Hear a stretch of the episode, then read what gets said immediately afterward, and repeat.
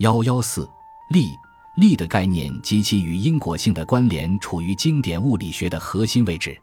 卡尔·西格蒙德在对维也纳学派哲学的精彩记述中，援引了科学哲学领域的奠基人之一物理学家恩斯特·马赫的话，让我们将注意力转向力的概念。力是一种能导向运动的条件，在能引起运动的各种条件中，我们最为熟悉的便是我们自己的意志行为，也就是我们神经冲动的结果。对于我们自发的运动，我们总能感觉到一种推力或者是一种拉力，于是我们从这个简单的事实出发，养成了一种习惯，那就是将一切引起运动的条件想象成类似于意志行为的东西，也就是一种推力或者是一种拉力。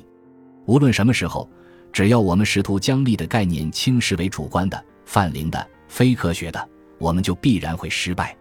当然，强行压制天然的想法。刻意禁止我们的大脑产生这样的念头也是没有好处的。西格蒙德将马赫的激进观点归纳为：因果关系不过是事件之间的常规联系。从这个意义上来说，因果关系并不能提供额外的解释。因此，因果、意志、力和自由意志的概念都难以分割地交织在一起，并且所有这些或许都是人脑建构出来的。而不是这个世界的客观事实。照这么说，这些概念是否超出了机器的能力范围？